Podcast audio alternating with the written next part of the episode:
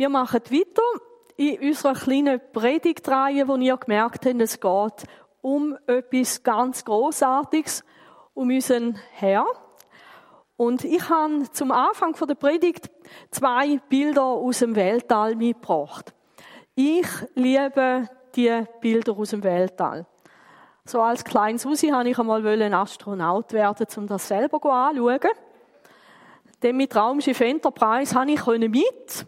Ich habe so ganze Serien auswendig können. Hey, und der Kirk war meine grosse Leidenschaft. Manuel, könntest du mir noch PowerPoint einblenden? Weil ich sehe nichts da vorne. Gut, dann werde ich mich einfach ein bisschen, jetzt ist gut. Danke vielmals. Und eben im Weltall gibt es so ganz spannende Beziehungen. Die eine Beziehung ist zum Beispiel die Erde mit dem Mond. Und eigentlich schmeichelt mir das auch ein bisschen. Ich bin auf der Erde und der Mond drüllt sich um meinen Heimatplatz. Der Mond ist nicht bloß schön in der Nacht. Der Mond hat auch wichtige Aufgaben. Ich habe zum Beispiel gelesen, dass der Mond die Erdachse stabilisiert. Also da wäre ja noch blöd, oder? Wenn es da uns einfach noch ein bisschen drüllen und plötzlich immer afrikanische Verhältnisse und dann anders. Ähm, und dass mir da nicht so im Weltall umeinander gewackelt, ist mir ganz recht. Das mit Ebbe und Flut, das kennen ihr. Ich weiß nicht, wie fest sich das auf den Bodensee auf, auswirkt, wahrscheinlich nicht so extrem. Aber wenn du am Meer bist, hey, der Mond ist richtig gut, der ist nützlich und er drüllt sich um uns. Das ist eine wichtige Beziehung.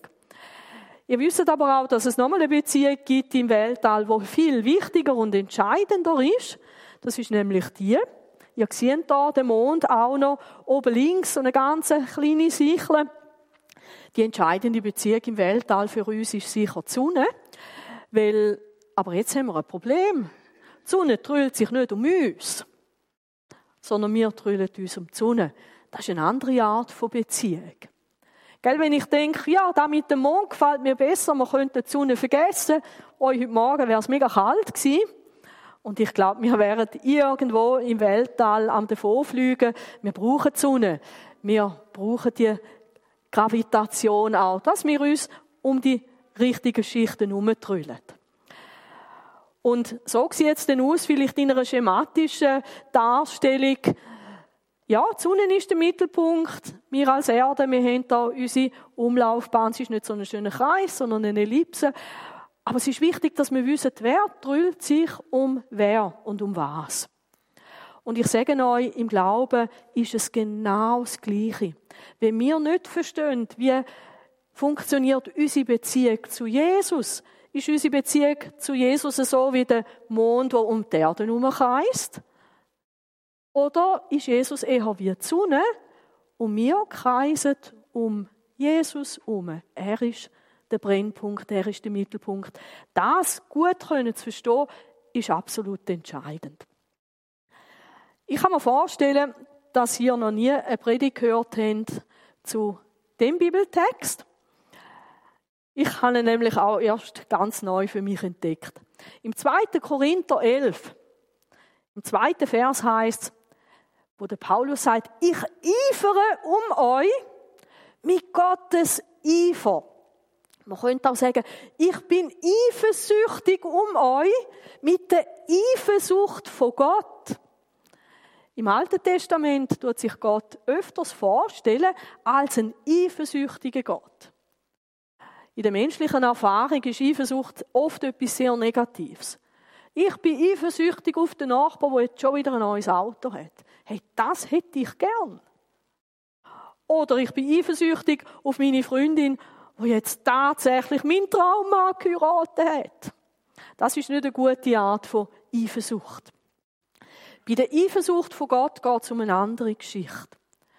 Gott hat uns Menschen so lieb, er hat uns so fest ins Herz geschlossen, dass er uns mit nichts will teilen, wo uns schadet. Und dort kann er eifersüchtig reagieren. Übrigens, wir haben ja mal eine Themenreihe zu Gottes Namen. Und der eine Name ist, Name ist dort nicht drauf auf unserer Liste. Das wäre 2. Mose 34, Vers 14. Dort heißt es nämlich, der Gott, der eifersüchtige Gott, dessen Name Eifersucht heißt. Also Gott ist nicht bloß eifersüchtig, sondern er ist da mit seiner ganzen Person. Wir werden sehen, warum das so ist. Und der Paulus, darf ich es so sagen, der hat sich von dem anstecken lassen. Er hat gewusst, hey, Gott will Menschen nicht mit jemandem teilen. Das macht er nicht. Und darum lässt er sich anstecken und jetzt schreibt er den Korinther. Ich eifere um euch mit Gottes Eifer. Warum? Jetzt sagt er etwas Spezielles, weil ich habe euch mit einem einzigen Mann verlobt. Auch spannend. Hey, der Paulus er sieht seine Aufgabe da drin, Menschen für Jesus zu gewinnen, aber nicht einfach zum einen Verein zu gründen oder irgendeine Gesellschaft, sondern wie jemand, wo jemand mit jemandem verlobt. Also ihr alle, die nicht verlobt sind zur Zeit, aber ihr kennt Jesus, ihr seid verlobt. Habt ihr das gewusst? Ihr seid verlobt mit Jesus. Und vielleicht ein paar, die die Bibel von euch vielleicht kennen, die in einem größeren Ausmaß, die merken, ah ja, stimmt, das habe ich ja auch schon gehört. Stimmt, das gehört in die Richtung. Ich habe euch mit einem einzigen Mal verlobt. Merkt ihr, der Paulus er sagt auch nicht, Leute, ihr müsst an meiner Lehre hängen. Das, was ich sage, ist wichtig. Ich bin euer Zentrum. Ihr müsst euch um mich herum irgendwie einordnen. Das sagt der Paulus nicht. Er sagt, nein, nein, stopp, also ähm, ich bin es nicht. Es ist ein anderer. Und zwar ein einziger anderer. Und jetzt sagt er nochmal etwas Spannendes, für mich auch ein bisschen überraschende Aussage, zum euch als keusche Jungfrau, als unberührte Brut vor den Christus hinzustellen. Gell, ich kann mir vorstellen, das ist jetzt vielleicht eine Predigt für euch Männer, das könnt ihr vielleicht besser euch jetzt vorstellen. Stellt euch vor, ihr habt euch in das Mädchen verliebt, und ihr einfach top findet. Hey, eure Topfrau. Ihr habt euch miteinander verlobt und jetzt geht es darum, ihr habt abgemacht, in einem Jahr heiraten wir. Und jetzt findest du raus, dass deine Freundin, wo du so gern hast, wo du willst heiraten, wo du von ihr so gern niederknündelt bist und gesagt hast, willst du mich heiraten und du hast ein wunderschönes Ringli dabei gehabt. Du bist so aufgeregt gewesen, dass du das vielleicht zwei, dreimal verschoben hast, weil du denkst, ja, hoffentlich sagt sie nicht nein. Und sie hat ja gesagt. Und jetzt kommst du mit über, die turtelt aber überall sonst auch noch um. Du siehst sie einmal mit dem, einmal mit dem anderen. Sie geht mit dem anderen in die Ferien. Und irgendwie passt ihr das, glaube ich, nicht mehr so recht. Irgendetwas ist da nicht gut. Irgendetwas in dieser Liebesbeziehung nimmt Schaden. Und genau das hat Paulus beobachtet bei den Korinthern. Dass sie nämlich nicht mehr so zu Jesus gestanden sind wie ganz am Anfang. Die haben plötzlich wieder angefangen, sich von Jesus ablenken zu lassen. Und plötzlich ist wieder dieses und jenes irgendwo so beliebäugelt worden. Und das Verrückte ist, wisst ihr, wer die Schuld war? Es sind Leute, die mit neuen religiösen Ideen auftreten sind in der Gemeinde. Und es sind solche, die ein bisschen besser schwätzen können wie der Paulus. Und die Leute haben gesagt, hey, weil der so gut redet, darum glauben wir jetzt an das. Wir sind des Apollos. Andere haben gesagt, nein, nein, nein, nein, nein, nein. Unser Favorit ist der Petrus. Und andere haben gesagt, nein, nein, nein, nein, nein, wir laufen denen an, die den Christus verkündigen. Und es hat aber ein Zeug in der Gemeinde gegeben, es hat Spaltungen gegeben. Und der Paulus hat müssen sagen, hey Leute, ihr seid von Sinnen. Es geht nicht darum, dem Jesus nachzulaufen, von einem Superapostel, wie auch immer, und was auch die immer verkündet, neue Ideen, was auch immer. Wichtig ist, bleiben bei Jesus. Bleiben bei Jesus. Eben so, wie wir es auch würden erwarten, wenn wir Brütigam sind, dass wenn wir uns verlobt haben mit, mit der Frau, wo wir unser Leben teilen wollen, dann erwarten wir auch, sie bleibt jetzt bei mir. Vielleicht hast jetzt du aber ein Problem, das ich auch in der Vorbereitung Ich habe nämlich gedacht, ich, ich bin nicht von Anfang an jemand gewesen, der bloß zu Jesus gegeben hat. Ich habe eine andere Vergangenheit. Ich bin nicht in einem christlichen Elternhaus aufgewachsen und habe schon von null weg bloß an Jesus glaubt, ihn lieb gehabt. Ich habe da meine anderen Wege auch gemacht. Und dann hat mich Gott erinnert an Epheser 5, Vers 25. Dort wird der Vergleich auch gebraucht von einer Ehebeziehung. Und dort sagt der Paulus, und ihr Ehemänner, liebt eure Frauen mit derselben Liebe, mit der auch Christus die Gemeinde geliebt hat. Ich finde, das ist ein brutaler Vers an einer Trauung. Weil er müsste jeder Brütigam sagen, Schatz, ich weiß nicht, ob ich der richtig bin. Wenn ich dich so soll lieben wie Jesus Gemeinde liebt, äh, das schaffe ich nie. Und ihr Männer, das schaffen ihr auch nicht. Aber wenn ihr euch noch so Mühe gebt und keinen Hochzeitstag vergessen und jeden Tag Blümchen bringt, dann geht einfach nicht. Aber der Paulus, er bringt das da als einen Vergleich, damit auch wir, die nicht verheiratet sind, oder die, die nicht verheiratet sind, wissen, um was geht es in der Beziehung von Jesus zu uns. Christus hat gemeint so sehr geliebt. Er hat sein Leben für Gemeinde gegeben. Gell, Rudi, das hätte ich dich fragen sollen bevor du Judith heiratest. Bist du bereit, dein Leben zu geben für deine Frau? Und dann hättest du wahrscheinlich gesagt, ja, ich glaube, ich muss, weil ich will Judith haben. Und jetzt schaut mal, warum hat Jesus sein Leben für uns gegeben? Damit sie befreit von Schuld ganz ihm gehört. Also eben, wenn du musst sagen, hey, eigentlich bin ich nicht die ideale Brut für Jesus, weil so keusch und rein und jungfräulich bin ich nicht.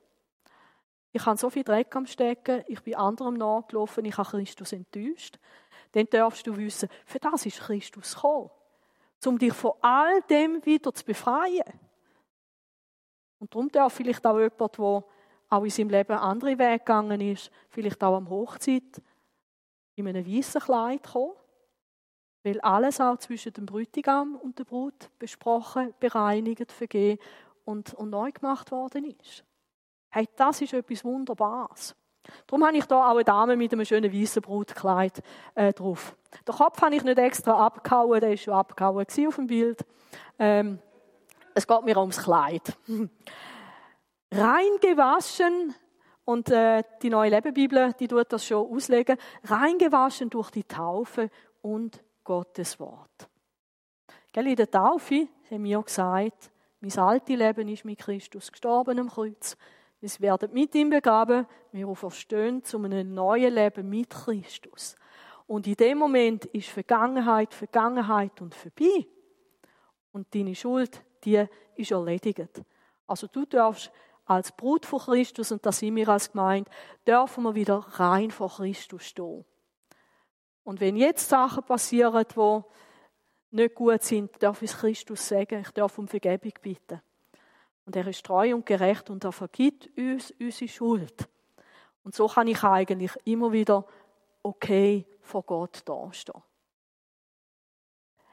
Warum hat er das gemacht, Jesus? Er tat dies, um sie als herrliche Gemeinde vor sich hinzustellen. Ohne Flecken, das verstand ich noch, ohne Runzeln hey, in den Augen. Von Jesus haben wir kein Fältli. Ohne Runzeln oder dergleichen, sondern heilig und makellos. Das hat Jesus tun und eigentlich, wenn wir bei Jesus bleiben, tut er das immer wieder an uns damit wir immer wieder so eine reine, unberührte Brut dürfen sein. Hey, finde ich schön. Keiner von uns ist ein hoffnungsloser Fall. Außer du sagst, brauche ich nicht, ich bin selbstgerecht und gut ohne Jesus. Ja, dann hast du aber ein großes Problem. Dann ist es mindestens deine Selbstgerechtigkeit, die dich furchtbar disqualifiziert. Aber das ist so etwas Schönes. Das macht Christus für uns. Da hätte Paulus den Leuten auch predigen können. Und jetzt wären sie ja eigentlich wieder die Brut, die makellose, unberührte Brut für Christus. Und jetzt muss der Paulus sagen, ich fürchte aber, ich habe, etwas macht mir Angst. Und das ist etwas, das macht nicht bloß einem Apostel Paulus Angst, das macht jedem Angst, der zum Beispiel auch eine Verantwortung hat in einer Gemeinde. Das ist die größte Angst dass nämlich da passiert, wo er sagt. Ich fürchte aber, dass wie die Schlange Eva durch ihre List verführte? So vielleicht euer Sinn, eure Gedanken von der Einfalt und Lauterkeit Christi gegenüber abgewandt und verdorben wird. Das ist die größte Angst, die ein Pastor oder eine Pastete haben kann. Nämlich, dass du nicht mehr mit Jesus laufst. Das ist die größte Angst. Weil ihr gehört zusammen. Du und Jesus, ihr gehört zusammen. Und spannend ist ja, dass Schlangen im Paradies, die hat ja der Eva falsche Tatsachen vorgespiegelt. Und Eva ist versucht worden, sie ist darauf hineingefallen. Wie oft hat echt Schlange das schon bei dir und bei mir auch probiert? Und wisst ihr nicht irgendwie so grob? Ich glaube, niemand von euch ist vor der Versuchung gestanden. Soll ich jetzt meinen Glauben völlig über den Haufen werfen und in eine ganz andere Richtung gehen? Die wenigsten ähm, erleben das als Versuchung. Aber so ein bisschen von Jesus ablenken, dass er nicht mehr das Zentrum ist, dass ich nicht mehr ihm vertraue, sondern ein bisschen mehr anderen Sachen, am Karma oder der Versicherung oder irgendwelche Versprechen. Oder ich verlor mich plötzlich auf mich selber, statt auf Christus. Ich bete nicht mehr Jesus an, sondern möchte von euch geehrt werden. Das sind so ganz feine Abweichungen. Aber gell, wenn man zum Beispiel einen Satellit oder etwas ins Weltall schießt und man schaut nicht ganz genau, dass es stimmt, dann langt ein Millimeter und dann kommt das Ding irgendwo noch jemand anders da, weil auf die Länge wirkt es sich aus. Und da ist der Punkt, vielleicht darfst du das auch für dich mit überlegen jetzt, wo ist eigentlich meine Gesinnung, wo sind meine Gedanken? Nicht auf Jesus ausgerichtet, sondern sonst hin. Und da habe ich gemerkt, oh hallo, die Schlange hat bei mir zum Teil gründliche Arbeit geleistet. Wenn ich euch jetzt fragen macht die Umfrage nicht, ihr dürft sie für euch machen, wenn ich jetzt euch fragen würde, was müssen wir unternehmen, damit wir so richtige Gemeinde von Jesus dürfen sein und bleiben und werden, wo richtig aufblüht. Und du dann nachher irgendetwas aus dem Ärmel zückst, man muss halt bloß. Man sollte halt. Das könnte noch ein Rezept sein. Und wenn es nichts mit Jesus im Zentrum zu tun hat, dann hat uns die Schlange genau dort angebracht, einmal mehr, wo wir nicht sein sollten. Weil der, der gemeint baut, ist Jesus. Der, der dein Leben verändert, ist Jesus. Der, der dich in den Himmel bringt, ist Jesus. Der, der für dich sorgt, ist Jesus. Der, der sein Leben gegeben hat für dich, ist Jesus. Und an dem Punkt kommt mir in den Sinn, was ein Pastor, wo ich gern von ihm predigte höre, wo, wo er gesagt hat, eigentlich jedes Mal, wenn ich über Jesus predige, tue ich mich bei der Gemeinde entschuldigen. Ich habe gedacht, hä? Also bis jetzt habe ich mich noch nie entschuldigt, weil ich über Jesus geredet habe. Aber er hat gesagt, nein, nein, nicht, nicht, weil du über Jesus redest, sondern weil du so unzulänglich über Jesus redest. Gell? Ich kann euch nicht Jesus vor Augen malen, heute Morgen oder auch die nächsten 200 Jahre nicht, wenn er so lange da bleibt.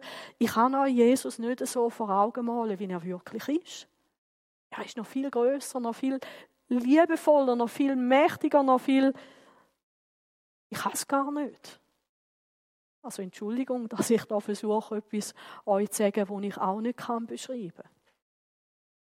Aber ich kann euch einladen und das möchte ich machen, dass wir mehr und mehr wirklich wieder auf Jesus schauen. Und jetzt haben wir ein, ein, ein kleines Problem. Ich hätte gerne ein Handbuch über Jesus. Dann kann ich das anfangen lesen, von Seite 1 bis Seite 433, Band 1 von 700. Und dann wüsste ich nachher, wie Jesus ist. Das wäre wie, wenn ich mich entscheiden würde. Ich glaube, ich nehme jetzt dich, Peter, Menge Leute, die trifft es einfach. Ähm, Peter kenne ich noch nicht so lange. Und wenn es jetzt mein Ziel ist, den Peter kennenzulernen, könnte ich seine Biografie lesen, ich könnte seine Freunde fragen, aber ich glaube, ich würde ihn erst richtig kennenlernen, wenn wir nach Corona mal könnten den Kaffee miteinander trinken oder ich finde den raus, der trinkt Tee. Oder wir trinken vielleicht ein Gläschen Wein. Ich will herausfinden, der trinkt bloß Weisswein. Oder was es auch immer ist. Und ich würde Peter bloß so weit kennenlernen, wie er auch von sich selber sich preisgibt. Und vielleicht würde er gut handeln, wenn er nicht gerade einfach alles würde erzählen, was er so denkt und gemacht hat und so weiter. Weil das ist doch in Beziehungen so, oder? Wir wägen auch ein bisschen ab. Was gebe ich einem anderen Preis? Was behalte ich für mich? Manchmal überlegst du dir bei einem Gespräch auch, soll ich jetzt das sagen? Soll ich jetzt das nicht sagen? Aber zum einander richtig gut und tief kennenlernen. Und ich glaube, Freunde, die erzählen einander dann auch mehr von dem, auch was sie beschäftigt. Vielleicht auch von den schwierigen und hässlichen Geschichten. Einfach weil man weiß, das ist gut aufgehoben und das geht dann nicht nachher über 20 Minuten, gerade via Facebook in die ganze Welt. Aber eigentlich kommt es darauf an, Peter, wie offen bist du, was erzählst du mir, auch wie ehrlich bist du. Und umgekehrt auch. Und in der Beziehung zu Christus ist es ganz ähnlich. Wenn Jesus sich uns nicht mitteilt, wenn er sich uns nicht zeigt, wenn er sich uns nicht offenbart, dann kann ich noch viel über ihn lesen, über ihn hören und so weiter. Wenn es nicht eine persönliche Sache ist zwischen Jesus und mir, dann bleibt das irgendwo in einer komischen Geschichte drin. Und darum möchte ich dich ermutigen, dass du die Bibel lesest, unbedingt. Aber dass du sie so lesest, dass du sagst, Jesus, ich möchte dich besser kennenlernen. Das verrate ich euch jetzt auch. Ich bete für euch schon seit mehreren Wochen eigentlich immer ein bisschen ähnlich. Ich bete dafür, dass ihr eine Begegnung mit Jesus. Dass Jesus zu euch ganz persönlich redet und euch plötzlich anfangen, Kronleuchter aufzugehen. Sie plötzlich merken, wow, er ist noch größer. Er ist nicht bloß mein Retter, er ist auch jetzt mein Herr. Er ist jetzt mit mir. Er ist der, der Gemeinde baut. Das ist jetzt da, wo ich wieder ein bisschen entdecke. Ich sage, hey, Jesus, du machst es. Und das sind deine Leute. Und, und du brauchst die Menschen, die ich am Sonntagmorgen sehe. Aber es ist auch deine Brut. Es sind die Menschen, die du über alles lieb hast und du teilst die mit niemandem. Hey, wow! Ich glaube, da dürfen wir und sollten wir einsteigen. Und es ist eine Beziehungssache. Eben, der Peter, der muss sich kennenlernen und da Zeit investieren. Wenn ich Jesus kennenlernen will, muss ich auch Zeit investieren. Wenn ich allem anderen anrenne, den ganzen Tag und die ganze Woche. Nein, nehmt, nehmt euch Zeit, um Jesus kennenzulernen. Weil es lohnt sich, das möchte ich euch auch sagen. Also das, wo ich langsam immer mehr so ein bisschen anfange, auch sehe, hey, es lohnt sich. Das ist das beste Abenteuer. Und ich habe heute Morgen jemandem gesagt, ich glaube, ich weiß, wenn ich für den Rest von meiner Pastorien, Pastorenlaufzeit mache, Pastorien, was ist denn das? Pastorenlaufzeit mache, ich weiß, was ich mache. Ich will Jesus besser und tiefer kennenlernen. Gell? Und dann ist es auch noch so, wenn ich den Peter kennenlernen will, kann ich nicht einfach sagen, hey Peter, morgen am 6 jetzt wollte ich dich kennenlernen. Und er sagt, ja, selbstverständlich ist dann 24 Stunden zur Verfügung, oder? Vergiss es. Ich bin ein Langschläfer. Weiß nicht, ob es ist. Aber bei Jesus funktioniert es auch nicht. Könnt ihr ausprobieren. Wenn ich sage, Jesus, jetzt will ich dich kennenlernen, offenbar dich mir. Mal passiert nicht viel. Gut, lassen wir es. Nein, es ist eine Beziehung. Und gell, in einer Liebesbeziehung, da geht man auch sorgfältig am Anfang miteinander um. Will ja der andere nicht verlieren. Aber es braucht Zeit. Und ich glaube, wenn ihr die Zeit investiert, vielleicht jeden Tag sagt, hey, ich nehme mir einfach die Zeit, wo ich jetzt nicht für alles Mögliche beten und, und mein Bibelstudium mache, damit ich das abgehakt habe, sondern ich nehme mir Zeit für Jesus. Ich bete manchmal darum, dass Gott euch in der Nacht begegnet. Wisst ihr wieso? Könnt ihr euch nicht wehren. Nein, ich, ich, ich wünsche mir, dass, dass Gott zu euch redet, zum Beispiel eben vielleicht wirklich in der Nacht, dass ihr verwacht und plötzlich merkt, wow, Jesus, du bist da. Du meinst es so gut mit mir. Hey, ich, ich liebe dich. Also, wenn ihr zur Nacht bewacht, denkt nicht, ich bin am Betten für euch, sonst äh, habe ich dann auch plötzlich ein Problem. Aber ich denke, es ist wichtig, dass wir Jesus besser kennenlernen. In einer anderen Übersetzung heißt es, genauso könnten auch eure Gedanken unter einen verhängnisvollen Einfluss geraten, so dass die Aufrichtigkeit und Reinheit eurer Beziehung zu Christus verloren geht. Ist schon spannend, gell? Schlange tut da oben ansetzen, bei dem, was ich denke. Und ich habe auch schon gemerkt, manchmal denke ich über Jesus so, wie es gar nicht richtig ist. Manchmal habe ich so meine Zweifel, ob Jesus wirklich seine Gemeinde baut. Ob er wirklich uns in eine tiefe Beziehung hineinführt zu ihm. Ob er neue Menschen zu der Gemeinde zutut, habe ich manchmal wirklich meine Zweifel. Weil ich sehe es nicht von heute auf sofort. An der Ostern haben wir uns mega Mühe gegeben. Gell? Die, die im Gottesdienst-Team dabei sind, die wissen es. Wir haben uns mega Mühe gegeben. Wir haben gedacht, hey, wir machen alles gut, so dass Jesus kann neue Leute zu uns bringen kann. Und nach dem Ostergottesdienst bin ich zwar zufrieden mit euch allen, die mitgeholfen haben, aber ich war so enttäuscht von Jesus. Weil kein neuer Mensch war da. Ich dachte, äh, will jetzt Jesus wirklich oder will er nicht? Ja, eben, man könnte Jesus auch nicht manipulieren. Und dann habe ich gemerkt, hey Susi, pass auf. Jesus ist dran, ohne dass, dass du weißt, wie. Ja, und dann ist es WhatsApp von jemandem, wo ich jetzt nicht sage, von wem. Der hat gesagt, du, ich würde gerne mal bei euch hineinschauen, ist das möglich? Und das ist immer möglich. Wir haben öffentliche Gottesdienst. Hey, da ist Jesus dran. Passen wir auf, wo geht mein Denken an? Gell, Pastoren kann man am besten entmutigen, wenn man ihnen sagt, hey, das nützt ja sowieso alles nichts und ihr habt sowieso nicht die richtigen Räumlichkeiten und nicht die richtige Band und nicht die richtigen Superprediger und nicht die richtigen Finanzen und weiß ich nicht was, hey, packen wir doch einfach zusammen. No, no. Ihr seid Brut von Jesus und dieser Brut wird dich gut schauen. Ich eifere um euch mit Gottes Eifer. Merkt ihr, wer da dahinter steckt? Gott selber. Gott selber möchte, dass du in einer richtig schönen, engen, tollen, starken Beziehung mit Jesus bist. Das ist seine Absicht. Und der Paulus braucht er da. Das ist übrigens auch der Grund, warum der Paulus nie Menschen an sich selber gebunden hat. Nie. Also wenn da irgendjemand als Guru für irgendetwas auftaucht, ist mir jetzt ganz egal, äh, wer das ist. Wenn Menschen Menschen an sich bindet, statt an Christus, dann hat die Schlange gewonnen. Und schaut mal, warum ist Jesus das auch jetzt so wichtig, nicht erst im Himmel?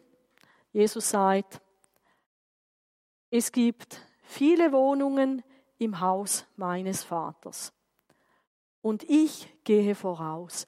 Er sagt das dort äh, kurz vor seiner vor seinem Lied, seiner Auferstehung und Himmelfahrt, um euch einen Platz vorzubereiten. Gell? Vielleicht sagst du jetzt, ja, das weiß ich, Zukunftsperspektive. Wenn es nicht so wäre, hätte ich es euch dann so gesagt. Nein, weil Jesus spielt nicht mit uns.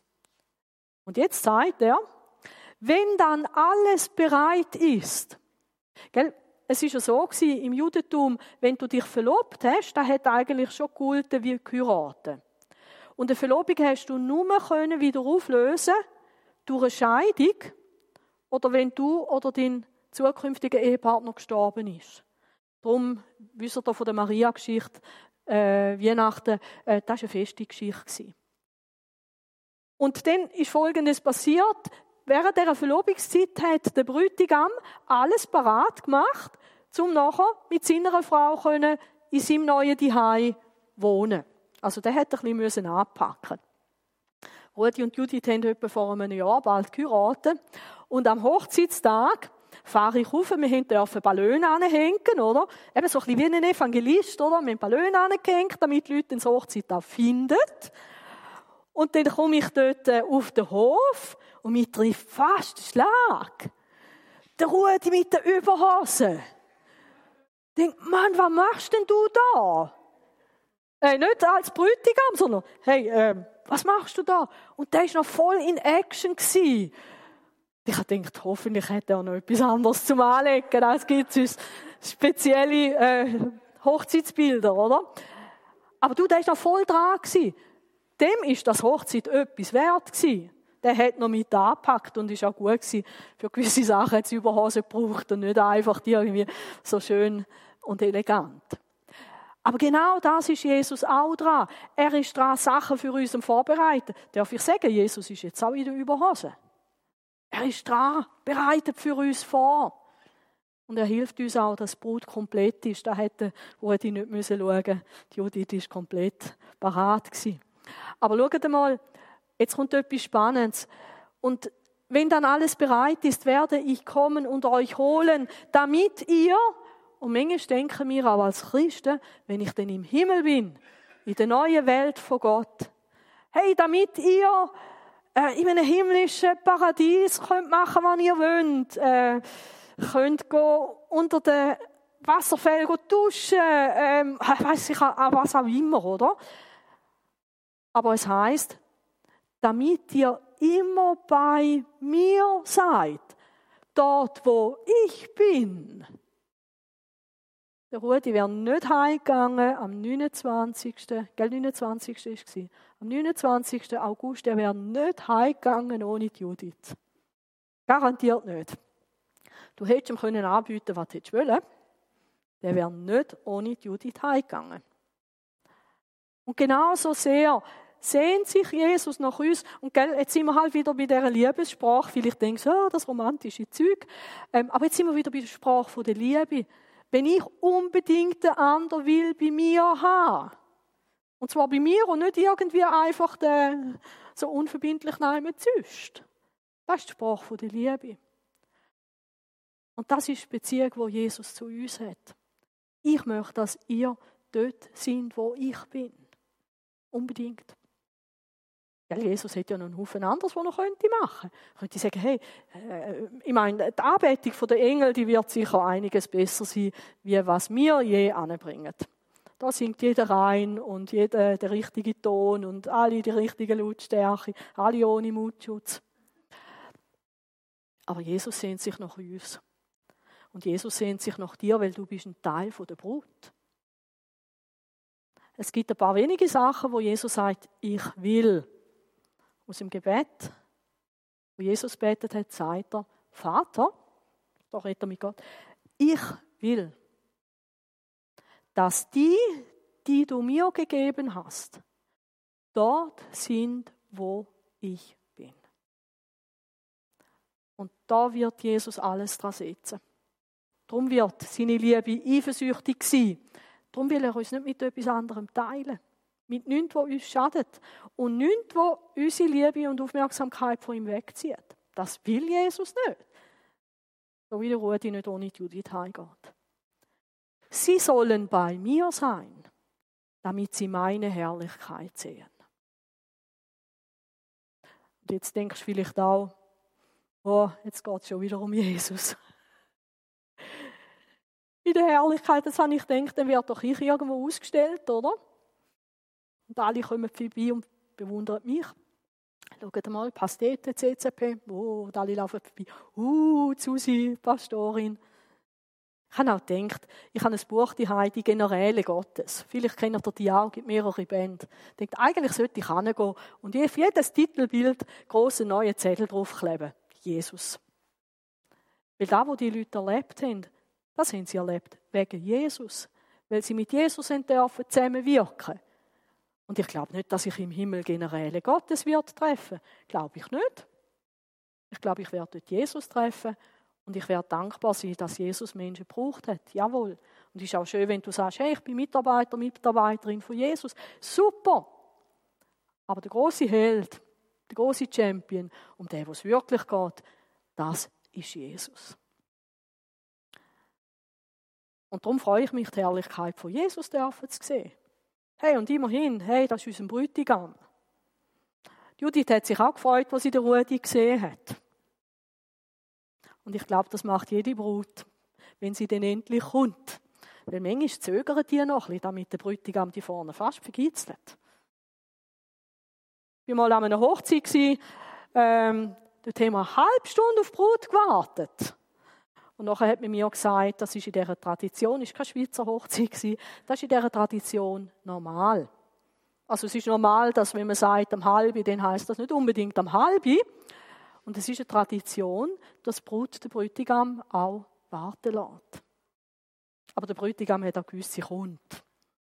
Und wir haben gedacht, oh Mann, was machen wir jetzt? Die Herrlichkeit, die du mir gabst, weil du mich schon vor der Erschaffung der Welt geliebt hast. Hey, und jetzt musst du dir vorstellen, du heiratest zusammen mit Jesus in diese Familie hinein. Darf ich es so sagen? Der Vater im Himmel ist mal unser Schwiegervater. Hey, und, und die Liebe war perfekt. Zwischen dem Vater und Jesus. Und die Liebe vom Vater zu uns und von Jesus zu uns, die ist auch perfekt. Sind wir doch ein Teil von dieser Liebesbeziehung. Beten wir darum für uns selber, dass wir Jesus immer besser dürfen kennenlernen. Weil wenn wir Jesus besser kennenlernen, wird unsere Liebe zu ihm größer. Und passen wir auf, dass uns nichts ablenkt. Ich möchte schließen mit dem letzten Bild. Da bin ich auch noch gesagt, ich liebe Astronomie über fast alles. Jesus noch viel lieber. Aber lassen wir uns vielleicht von Gott zeigen, wo habe ich mich zu fest auf den Mond ausgerichtet? Vielleicht auf eine Jesus-Vorstellung, die mir zu dienen hat? wo geht es vielleicht darum, dass ich ein richtiges Weltbild überkomme, ein geistliches Weltbild, wo ich merke, es geht um Jesus. Ich will mich um ihn drüllen. Die Sonne tut uns auch ganz viel Gutes, so wie Jesus auch uns ganz viel Gutes tut. Aber die Erde drüllt sich um die Sonne. So möchte ich gerne mit euch eigentlich für das beten, dass wir da dürfen offene Augen bekommen. Und Herr Jesus, es ist etwas ganz Einmaliges, dass der, der Himmel und Erde mitgeschaffen hat, mit dem Vater und mit dem Heiligen Geist, dass der, der auf die Welt gekommen ist, um alle Schuld von allen Menschen auf sich zu nehmen, dass derjenige, der aus den Toten verstanden ist und Autorität hat und Macht hat über alles im Himmel und auf der Erde, dass der möchte unser bester Freund sein. Dass der möchte unser Brütigam sein. Der, wo mir einmal eine Ewigkeit in einer sagenhaften, liebevollen Beziehung, dass der, wo die Beziehung zu uns möchte in Ewigkeit, dass der heute schon um uns wirbt und unsere Aufmerksamkeit möchte haben. Danke vielmals, Jesus. Und schenk uns, dass wir dich wirklich dürfen besser kennenlernen. Offenbar du dich uns. Zeig du uns dich, wie du wirklich bist. Und lass nichts zwischen uns und dich kommen. Und danke vielmals für einen Paulus und für andere Menschen, die du heute brauchst, die eifersüchtig, mit der Eifersucht von Gott um uns werben, um uns ganz auf Jesus auszurichten. Danke vielmals für den Dienst, den du auch heute noch tust, durch Menschen und durch den Geist. Amen.